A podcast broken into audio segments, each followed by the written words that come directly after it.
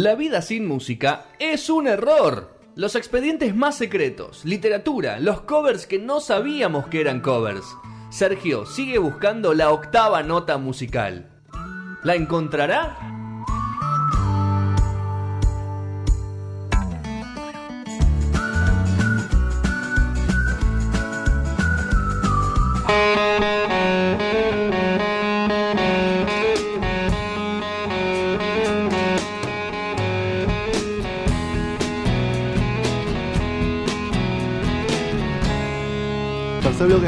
De No Sonoras, 19.02 de este viernes 26 de noviembre.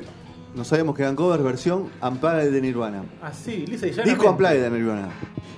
El disco, el MTV Unplugged de Nirvana, de, grabado el 18 de noviembre de 1993, pero que salió a la luz un año después, casi un año después, eh, ya con eh, Cobain fallecido. Ah.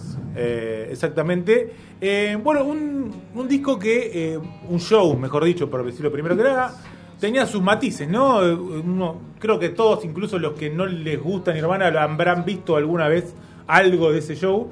Eh, un show que estaba como decorado como si fuera una especie de, funeral, de velorio, ¿no? Estaba con flores, luces extrañas. Y a su vez, llamativamente. eh, Un preludio. un preludio, pero a su vez era, eh, se lo ve a un Kurt Cobain de muy buen humor, jodiendo mucho con la gente, con sus propios compañeros, ¿no? Eh, hay muchos chistes que obviamente no están en, en- en la versión original, pero sí cuando uno ve todo entero. Hay mucha joda, hay zapadas, de hecho en un momento zapan un rato Sweet Home Alabama, que él canta medio boludeando, ¿no? Como que hay un clima muy... Pero más muy- allá, más allá de eso, habían pensado de que iba a salir todo mal. O sea, en, los ensayos yo escuché que le- les, les estaba saliendo todo medio mal y bueno, y cuando salió salió perfecto. Sí, y además tenía esta cuestión de, de que era algo muy recurrente en Nirvana de, de- en la tele y en, en lugares así como muy mainstream, no tocar sus hits, ¿no? Y acá está el mito que terminó el show y lo- los productores corrían a la banda para que vayan, para que vuelvan a tocar Smell Like Teen Spirit o Lithium, ¿no? Eh, cosa que no pasó, ese disco no lo tiene. Eh, pero bueno, nos vamos a meter un poco en los covers. Estamos escuchando uno que claramente muchos sabían que eran covers, me imagino que es Claro. esta canción. eh, a mi criterio, a mi criterio, Oh, y acá no, nos no, empezamos a pelear. con yo estoy con vos, yo estoy con vos. Digas lo que digas. Me parece que mejora a la original. Sí. ¿No? Eh, la esta versión de Sí, sí, de The Man Who Sold the World, obviamente original de David Bowie y su disco homónimo de año 1970. Homónimo de la, ca- homónimo de la canción, no de él, ¿no? Del año 1970, tercer disco de David Bowie. Sí. Eh, y Fede se agarra la cabeza, ¿no? Querido Fede. Mira. No, no tiene palabras. Es una, a mí me gusta, hay una percu que no, no sé si es un, una- un rayador o qué, pero a ver, que me parece, parece muy, está muy fuerte en la mezcla, para mi gusto. Ahí va, mirá. Que se mete todo el tiempo ahí de fondo, ¿viste? Es lo que usaba en, en la primaria, ¿viste? Cuando el, re- el, el coso de madera. Sí, el de madera, el de madera, Sí. claro, es el de madera. Eh, bueno, esta canción original, por supuesto, de David Bowie. Eh, igual hay una, también está esta cuestión, ¿no? Yo, por ejemplo, esta canción la escuché primero por Nirvana en su momento. Y tengo un amigo que vos ¿La bestia conocés, Paula escuchaste primero por los palmeras o por los redondos? Eh, eh, casi por los redondos, pero casi, ¿eh? No. Eh, tengo- hay un amigo que muchos conocemos, creo Gastón, que no conoce, que se llama Poncha, le mando un abrazo. Sí. Y él tiene una máxima, que es la ley de la primera escucha. Y él dice que Está muy bien.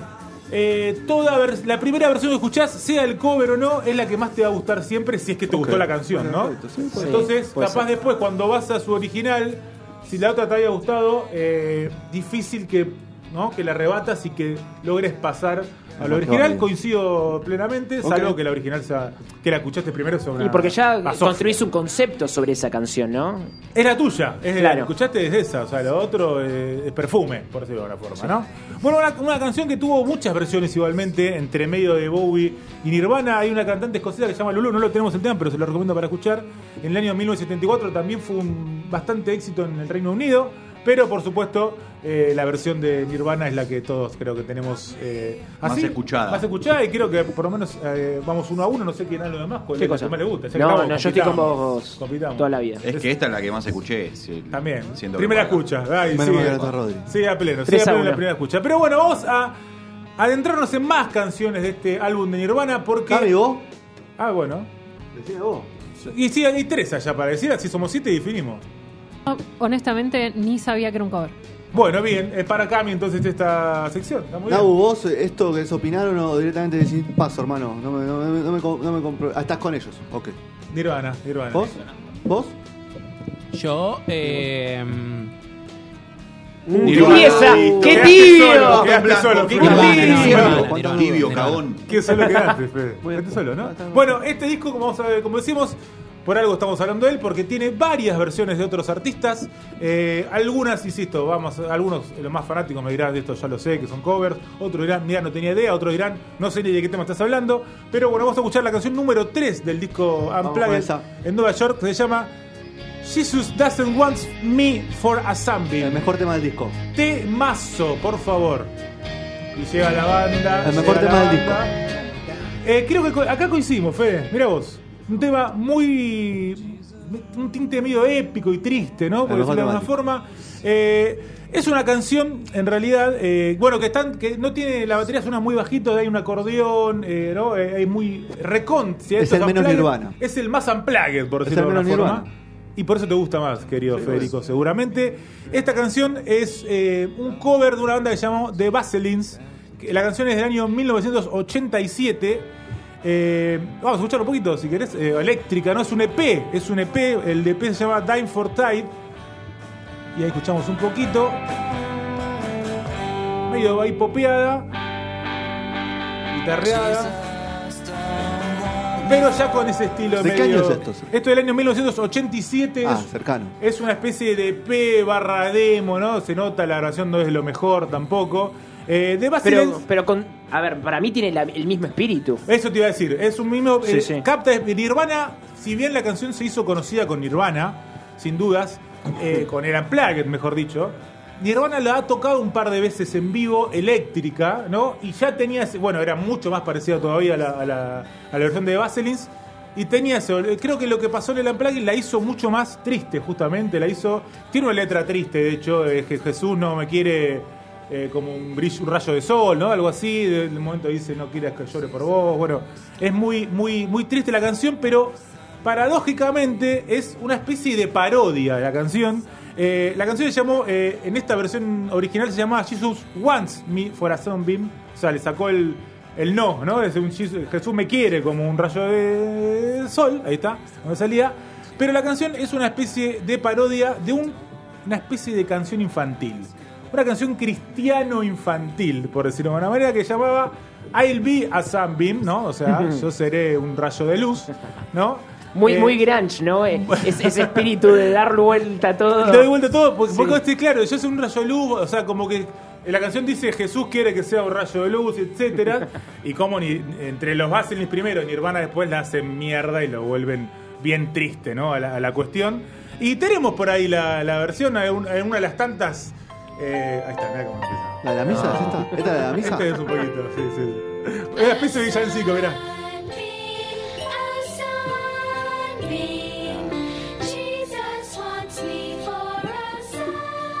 Es mejor que la de Nirvana. Son malos. Y, era- y eso que era lo que más te gustaba, ¿no? Mira vos, tremendo. Bueno, esta canción nació en el año 1900. En el año 1900, compuesto por una tal Nelly Talbot que se dice que se buscó mucho tiempo a ver qué onda su vida y no encontraban mucha data, obviamente estamos hablando de 1900.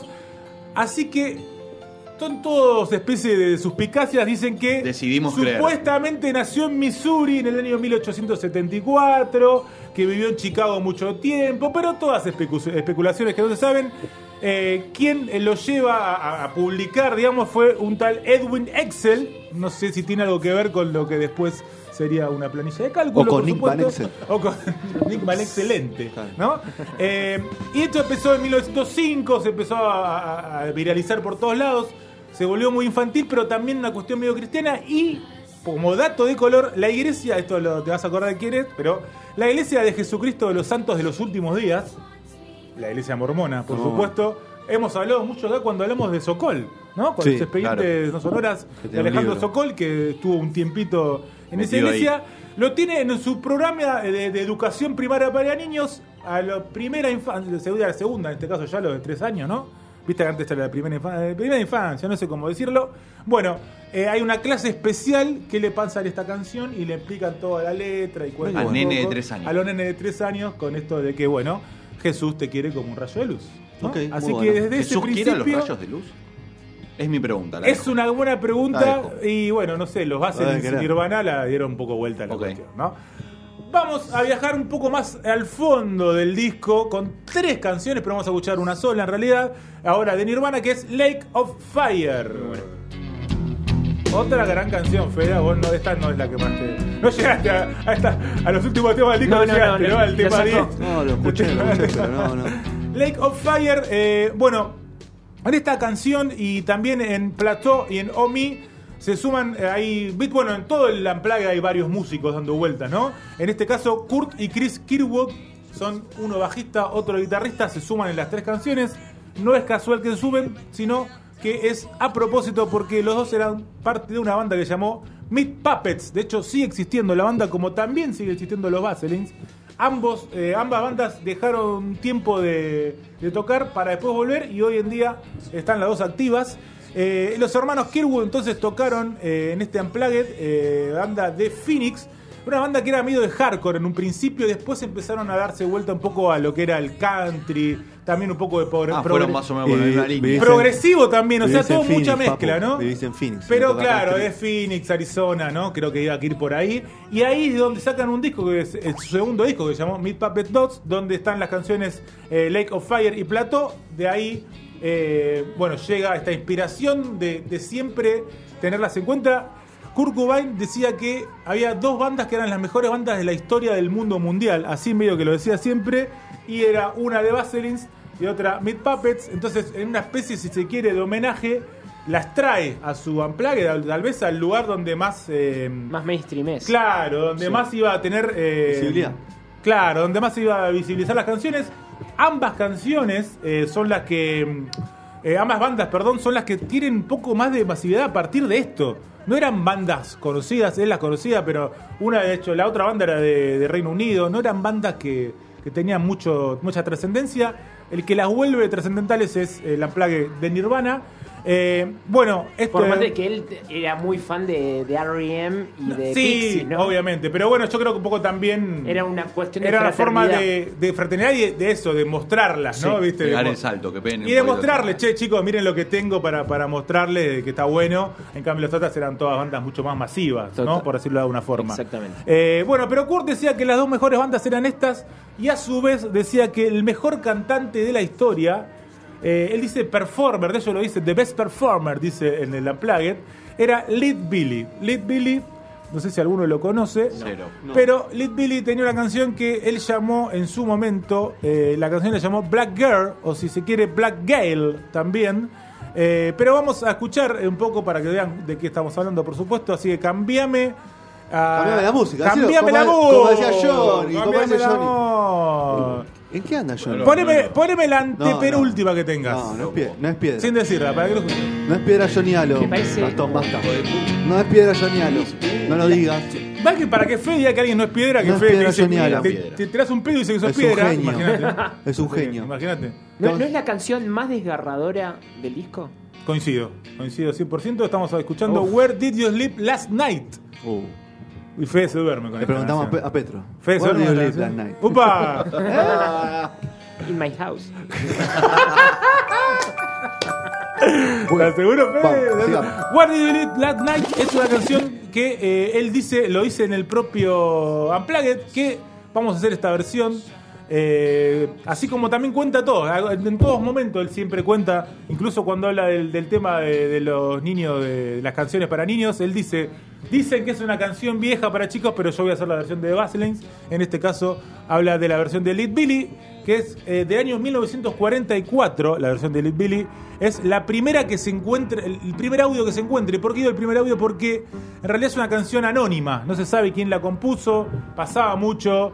Eh, bueno, en todos lados, eh, estamos hablando ahora de, de Estados Unidos, pero en todos lados pasa ya, cuanto más tiempo pasa, más difícil también de, de ver porque se pasaba mucho boca en boca. Claro. Este era el caso también de las muchas canciones de folk, ¿no? Que Claro. pasaban sobre todo en el siglo eh, 19, me perdí, ¿no? Sí, 19. Sí, 19. Viste que uno que pasa de siglo ya. lo- Y bueno, esta cuestión hizo que no se sepa nunca quién es. Bueno, figura como anónimo, por que es como supuesto. Whisky in the Jar, más o menos. Whisky si querés también, por supuesto. La primera impresión de la canción la compiló una tal Cecil Sharp y apareció en el año 1917 y tenía eh, las cuatro líneas y la melodía nada más. En el año 1925 un, una especie de coleccionista de folk hizo también una grabación, pero lo primero que se puede escuchar entonces es la versión de Lead Billy que es del año 1944, quien entre 1944 y el 48 hizo muchas versiones y es donde se hizo un poco más conocida. En ese momento todavía se llamaba, como digo, Black Girl, algunos también la llaman In the Pines.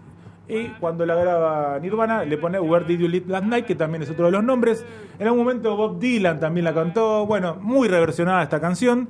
Eh, pero me quiero quedar un poquito con el amigo Lead Billy para contarles un poco de su historia, porque yo también les cuento y ustedes dicen, me dice, ¿quién, sa- ¿Quién es Lit Billy? ¿Quién zarangantanga es este muchacho? Eh, Lead Billy eh, era de Luisiana, ¿no? Sí, no me Eh, sorprende. Para nada.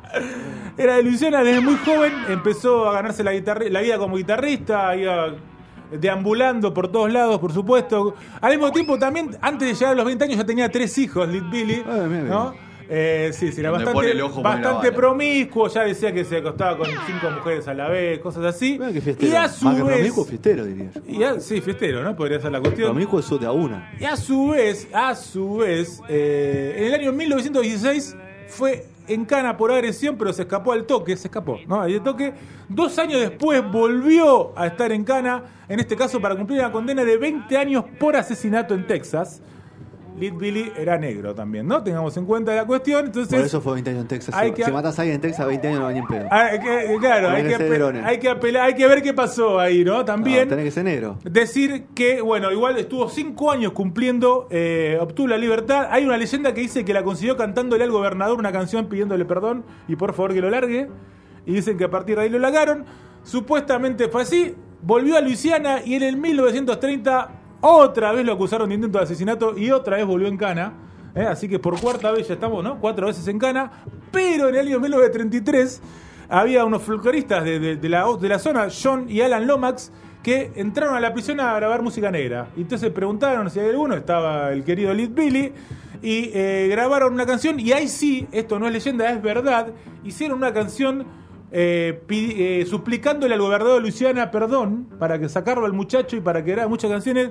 Lo lograron, salió libre y a partir de ahí empezó a grabar todas estas canciones, porque recordamos que esto que digo fue el, el 44. Se reinsertó en la sociedad. Se reinsertó en la sociedad como músico, lo subaron mucho los hermanos John y Alan Lomax, y Lead Billy empezó a grabar decenas de canciones hasta que, eh, bueno, Estiró la pata. Sí, pero bueno, Where Did You Live That Night, o como se llamaba en ese momento, Black Gay, eh, fue tal vez su éxito más grande.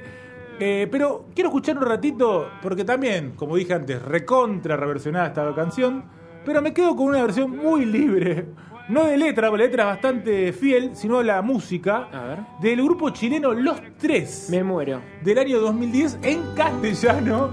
Así que vamos a escuchar un ratito, si le parece. Dale. Eh, para, para ver ¿Por qué, qué no? opinan, ¿no? Eh, ahí es muy loco porque uno entra a YouTube a ver y en los comentarios hay como Hay 10 haters. canciones diferentes diciendo se parece a tal, no, se parece a tal, no, se parece a tal. Uno busca y encuentra 10 canciones parecidas que la gente dice, uno busca Sí. y encuentra realmente que son parecidas. De hecho, a mí lo primero que me pareció dije, che, esto tiene un aire a flaca de calamaro, dije en un momento. Después empezaron a tirar otras piezas, pero hagamos un ratito, escuchamos 10 segunditos, aunque sea. A ver. Estuve sufriendo por ti. Diabla, no te han visto. Fuerte, ¿no? Ahí al aire, ahí al aire o no, ahí al aire Sí, flaca. sí, sí, sí, hay una- Diabla se llama la versión de los tres y Gastón se agarra la mala. cabeza, ¿no? Es muy mala. Pero bueno, una perlita que me gustaba traer aquí con, con No, y además igual amigos. quería agregar en eh, Where Did You Sleep Last Night que en el imaginario colectivo está de que Kurt Cobain en ese momento se la dedicaba a, a Courtney Love chica, porque claro. eh, nada, se, se decía que, que estaba haciendo, haciéndole eh, infiel. Esta canción, eh, What Is Your Night, es la última de, del Unplugged. Sí. Es como la última a nivel mainstream de, de Kurt Cobain, por supuesto. Eh, después tiene el último show, que es el 1 de marzo de 1944 en Múnich, donde fue bastante accidentado el show porque se cortó la luz en el medio, Cobain tenía faringitis. 94. 94. ¿Qué dije, Dijiste perdón? 44. 94, me quedé que con lo de me quedé con Billy. Eh, Cobain tenía bronquitis y faringitis, las dos cosas, estaba bastante hecho mierda después de ahí es que se COVID. recluye y empiezan sus problemas hasta que por supuesto se suicida en abril. Acá en los comentarios dicen que se parece un tema de Bob Dylan. Bob Dylan también, no, fíjate que hay de todo, hay, hay una pieza que es muy parecida a una pieza ¿Cómo a clásica. esto con Bob Dylan? O hay una pieza, no, pero en la- Comentarios. Qué claro. manera de destruir Respeto, ¿no? genia, Re- respeto. Pero hay una pieza clásica, no me acuerdo el nombre ahora, pero que también dicen, bueno, tiene para ahí divertirse y ver un poco de, de qué se trata Diabla de los tres. ¿Vamos a Eh, cerrar con este tema? Yo les dejo que elijan uno de todos, si quieren, de todo lo que escuchamos o no. Bueno, que elijan. Eh, cerramos entonces tercer bloque de No Sonoras. Eh, no sabíamos que eran cover versión disco Unplugged de Nirvana. MTV Unplugged. Exacto. Que lo pueden escuchar en cualquier plataforma de streaming y todo. Y hay versiones, está en vinilo, así que también te lo pongo en Sí. vinilo. Mm. Eh, así que bueno, nos vamos. Es el último, no sabíamos que eran cover de 2021. Sí, sin duda, ¿no? No, Granda- grandes ediciones, así lo pueden buscar en cualquier plataforma, en nuestro canal de YouTube. No Sonoras, están todas las versiones y es más, hay una lista con todos los no sabíamos que eran covers para que escuchen y, y disfruten de la sección que ha acuñado mi amigo Sergio y tiene muchos copias ahí dando cuenta. ¿Tiene muchas copas? Sí, sí, sí. He visto te mandé una. Hoy me mandó una Gastón. Hay muchas copias. dando Eh, vuelta, vamos a hacer la de Chayanne, ¿eh? No. ¿Ya le hice? ¿Ya le hicimos? Ya le hicimos. Pero sí. con este que te mandé, ¿no? Claro, ¿cómo que no? ¿Con este que te mandé? Mirá cómo no, no presta No, atención. ¿Provócame? A veces, lo que pasa es que son muchos, Sergio. A Y que veces uno va perdiendo la cuenta. nos perdemos. amigo. Hay perder que la cuenta. repasarlos. Hay que repasarlos. Hay que repasarlos. me, me calenté, voy a hacer una que ya le dije, oh, después hablamos, feo. Vamos a hacer un, un podcast exclusivo, todo, todo esto. Después lo hablamos, después lo hablamos. Muy bien. Bueno, Porque me calenté, mucho plagio. nosonoras.com.ar están todos los no sabíamos que Por supuesto, por supuesto, pero soy otro ahí toqueteando, un poco de gilada, ¿no? ¿Con qué tema no, Petro? ¿Cuál Eh, con About a Girl, ¿puede Ah, ser? pero hace lo que Pero no no- tengo. no Te- está, papu, ¿Hablamos tiene de que Battle ser- Girl? Tiene que ser. ¿Es un ¿De lo que, de lo que ya hablamos? Y- Ok, Sí, eh, no. bueno, Si no, vamos, si- si querés vamos po- con el que te gusta a vos. si- si Jesus querés- don't want si for querés- something. Jesus don't want me for a son.